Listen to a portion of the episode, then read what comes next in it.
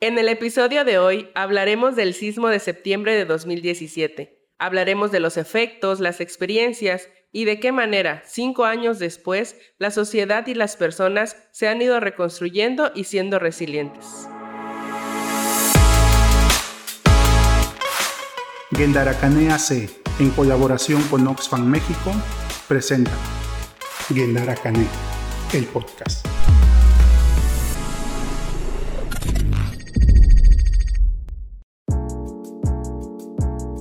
En esta ocasión hablaremos de la reducción de riesgos de desastres. Conoceremos que los desastres no son naturales y que existen maneras de estar preparadas y preparados para saber cómo actuar ante eventos futuros. Guendaracané es una organización de la sociedad civil sin fines de lucro, que nace en 2006 en Juchitán, Oaxaca. Promovemos el cuidado del ambiente, la salud, la educación integral en sexualidad y el desarrollo social, contribuyendo al bienestar de las personas a través del ejercicio pleno de sus derechos con perspectiva de género, interculturalidad y derechos humanos. En esta ocasión hablaremos de la reducción de riesgos de desastres. Conoceremos que los desastres no son naturales y que existen maneras de estar preparadas y preparados para saber cómo actuar ante eventos futuros. A partir del 2017, desde Gendaracané, identificamos importante incluir la gestión integral de riesgos en todas las actividades que realizamos Consideramos importante que las personas estén preparadas frente a los riesgos que puedan existir en sus comunidades y facilitar la resiliencia frente a los desastres que pudieran ocurrir. En alianza con Oxfam México, desde 2020 hemos venido desarrollando el proyecto Fortalecimiento de las capacidades locales para reducir el riesgo de desastre y las desigualdades de géneros en la comunidad de La Ventosa y la colonia Lorenza Santiago Esteba de Juchitán, Oaxaca cuyos objetivos es desarrollar capacidades de género y reducción de riesgos de desastres a través del diagnóstico de riesgos, formación de comité de reducción de riesgos de desastres y el desarrollo de su plan de reducción de riesgos de desastres.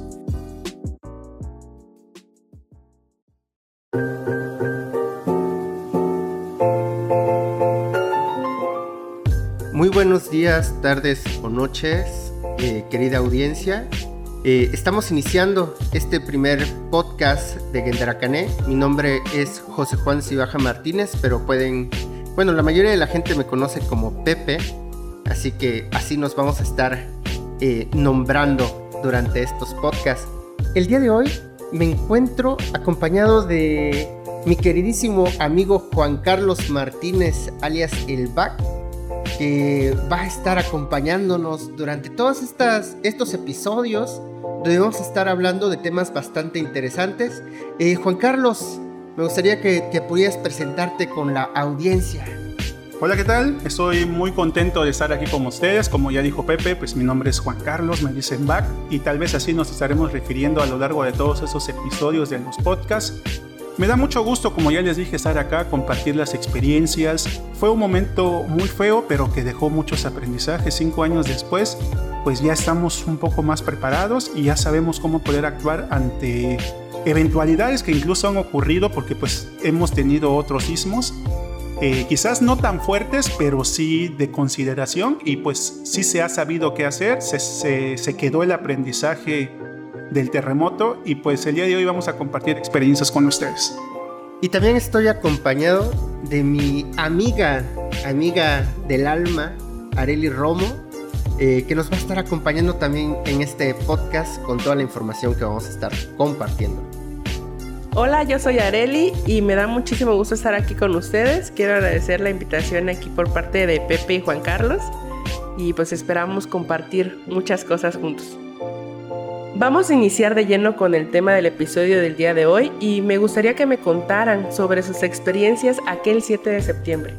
Fíjate, Areli, eh, qué buena pregunta.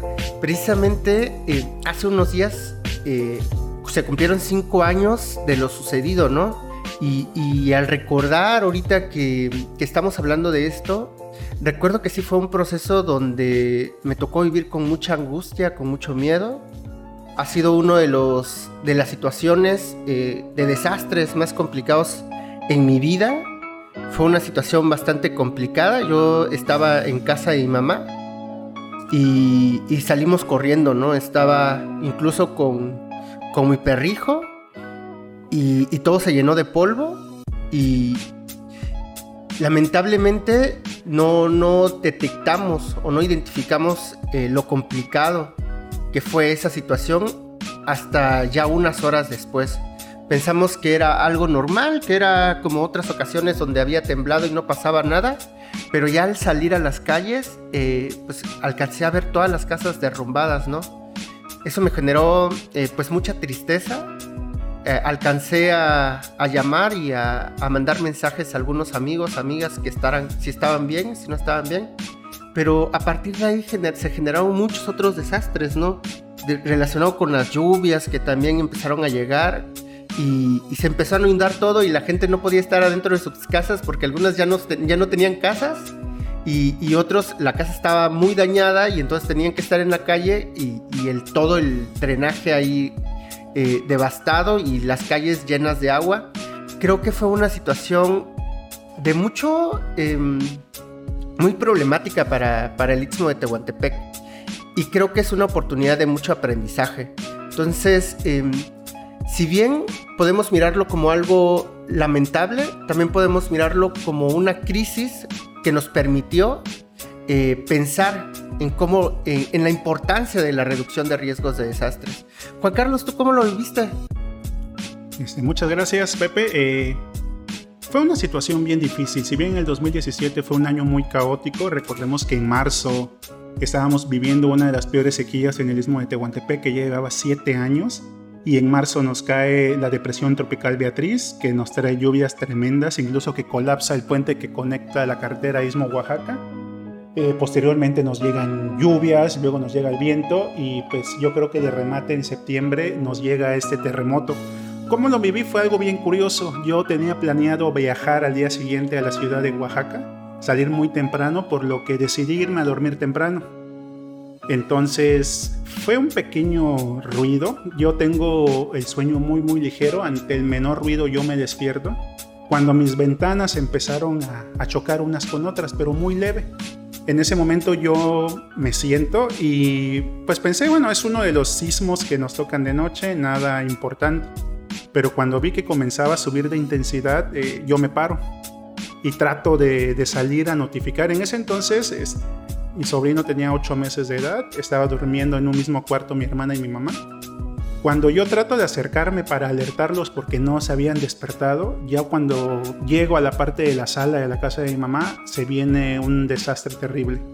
Es un movimiento que no voy a ser capaz de describir, yo creo que hasta este momento no lo puedo comprender, simplemente me costaba mucho trabajo caminar y se fue la luz. En ese momento nos quedamos a oscuras y lo único que yo oía era la casa como crujía y todos los ruidos de los cristales rompiéndose.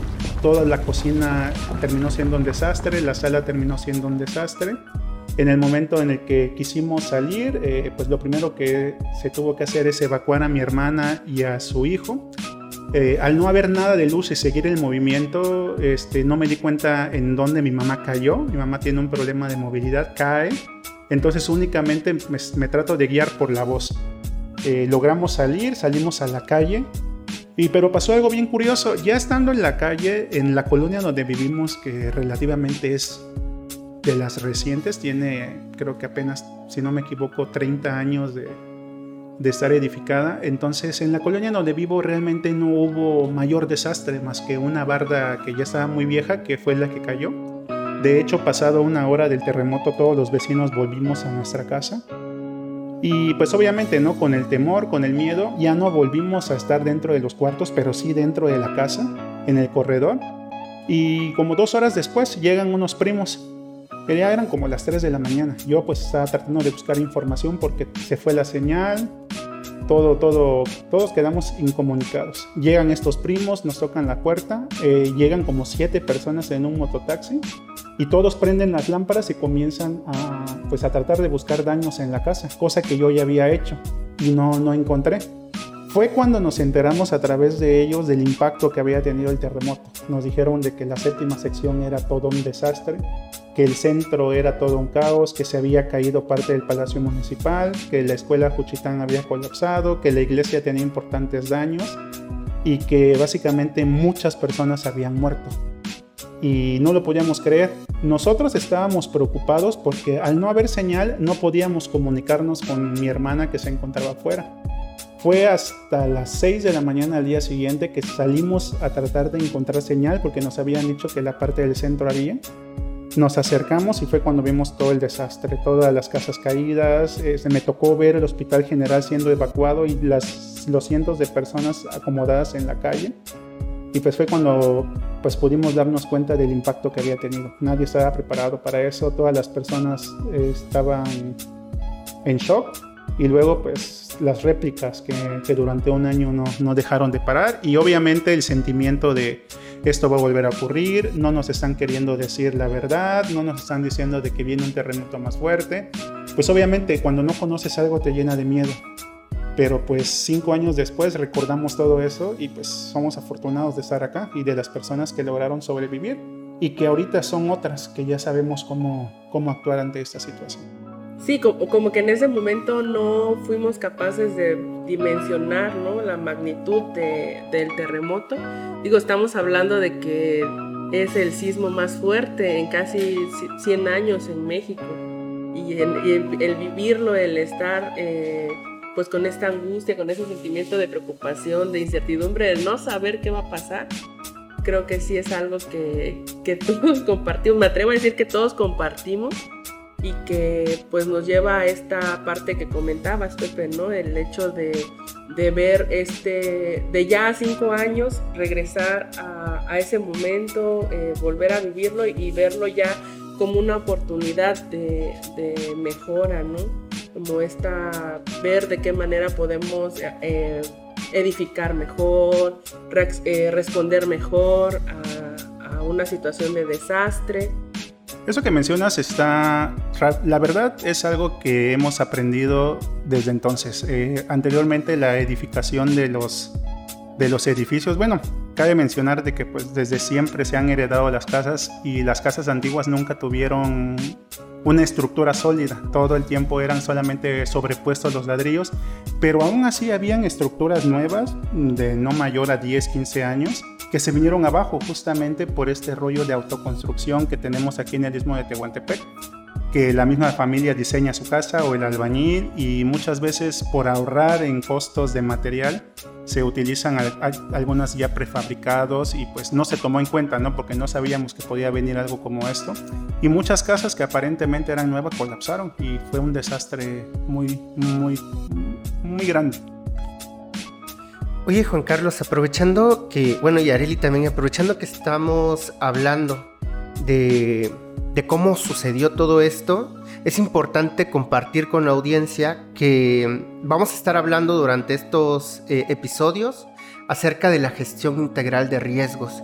Y para esto me gustaría preguntarles, y, va a ser uno de los temas que vamos a hablar a profundidad adelante, más adelante, es eh, qué amenazas o qué vulnerabilidades identificaron, por ejemplo, o hemos identificado a lo largo de estos cinco años como decías Juan Carlos, por ejemplo, este tema de la construcción, yo creo que, bueno, algo que se dice mucho es que los desastres no son naturales. Tiene mucho que ver con la construcción social, tiene mucho que ver con, con el tema de, de, la pobreza también, con el tema de la información. Y, y hablando de esto, sí me gustaría, ¿qué experiencia nos deja? ¿Qué experiencia nos deja relacionadas con las amenazas y con las vulnerabilidades que ustedes a lo mejor pudieron pensar que existen y si ya, se, ya, no, y si ya los eliminamos o si siguen existiendo todavía. Areli, ¿tú qué piensas? De las amenazas que yo ahorita identifico y que en ese momento no identificaba, a mí me tocó estar en el centro eh, ya pasado el, el terremoto, eh, pude acercarme a buscar a mi familia, a ver a mi familia y yo recuerdo mucho a, un, a una persona de protección civil pasando por las calles y pidiendo eh, que apagáramos las velas. recordemos que se fue la luz, eh, todo estaba lleno de polvo y pues lo, lo, que pensamos en ese momento era pues la, la, vela, ¿no? La veladora, vamos a prender la veladora. Entonces pasaba eh, porque a decir, ¿no? Que, que no, que apagáramos las velas y todo por los tanques de gas. varios tanques de gas se cayeron, había una tortillería que estaba eh, sacando como mucho gas, entonces eso representa un peligro, ¿no? Entonces es, bien curioso porque es algo que tal vez a lo que no le prestamos atención siempre, pero el hecho de, bueno, vas a ocupar el, tanque de gas, ahora ya sé que tengo que apagarlo cada que, cada que lo, después de ocuparlo, porque uno nunca sabe cuándo va a volver a temblar, entonces es como una de las amenazas que, que ahorita, eh, que, que no vi en ese momento, que la reconocí y ahorita ya, eh, pues tengo, trato de tener más cuidado, ¿no? En, en ese sentido. Eso que tú mencionas, Areli, pues sí es, es bien cierto, ¿no? Este, muchas personas aprendimos esto que tú nos compartes de, de, cómo evitar que vuelva a ocurrir, no solamente a causa de un terremoto, sino por una fuga o por algo que pueda poner en riesgo sobre algo que tenga que ver con un tanque de gas. Pero lo que también no terminamos de comprender es todavía este rollo que les comento de la autoconstrucción. Desgraciadamente, muchas de esas personas que perdieron su casa recibieron de alguna manera algún tipo de apoyo, ya sea a través del Fonden o diversas organizaciones que vinieron a apoyar, pero seguían utilizando esta parte de la autoconstrucción. Y muchas veces cuando se les asesoraba se les decía es que tienes que hacer una losa de cimentación, no tienes que usar varillas empatadas, no tienes por qué usar materiales baratos, este, tendían a molestarse y decían que pues yo voy a construir con lo que tengo y voy a tratar de estirar el dinero con lo que tengo por la urgencia de tener un techo cosa que en futuros terremotos, incluso la gente que empezó a construir pasado el sismo del 7 de septiembre, eh, sus construcciones se vinieron abajo con las réplicas, sobre todo con la réplica del 23 de septiembre. Claro, Juan Carlos, eh, y es importante que nosotras y nosotros sepamos que existen vulnerabilidades. O sea que si bien se está construyendo a lo mejor de la misma forma que antes, hay que entender que todo esto es un proceso social que muchas veces tiene que ver porque no existe una capacitación formal, por ejemplo, desde el gobierno, o no existe este interés de seguir trabajando en la prevención, no existe eh, la capacidad económica a lo mejor para construir con mejores materiales o para construir en lugares eh, más seguros, eh, si bien las personas pues se han adaptado, se han adaptado a lo que se tiene y a eso nos referimos con vulnerabilidades y es algo que vamos a estar hablando durante este, estos audios acerca de que pareciera que solamente es una persona la que es responsable de su seguridad, cuando no es cierto. O sea, estamos hablando de acciones sociales y de una responsabilidad. Quizás podríamos decirlo del gobierno, quizás podríamos decirlo del Estado, no lo sé. Y también de la comunidad. Creo que el trabajo que podamos hacer con la comunidad desde lo comunitario, para tener planes eh, de reducción de riesgos de desastres, que es lo que estamos trabajando con algunas comunidades y lo que queremos compartir en estos podcasts, es que desde todos y todas podamos construir estos planes en nuestra comunidad para que un sismo como el que nos pasó no venga a generar el mismo desastre que, que llegó a, generar durante, bueno, en el 2017. Muchas gracias Juan Carlos Areli por esta participación en este primer podcast. Si ustedes desean compartirnos también sus experiencias y algunas, cómo vivieron a lo mejor eh, el sismo y cómo lo están viviendo después de cinco años, pueden hacerlo en nuestras redes sociales. Ahí, pueden, irán, apareciendo eh, cada uno de los episodios o pueden contactarnos también a través de nuestra página de Facebook que es eh, AC. Ahí nos encuentran y podemos platicar, pueden mandarnos mensajes y, seguir platicando sobre este tema de reducción de riesgos de desastres. Sin más por el momento, eh, nos despedimos y nos vemos en el siguiente episodio.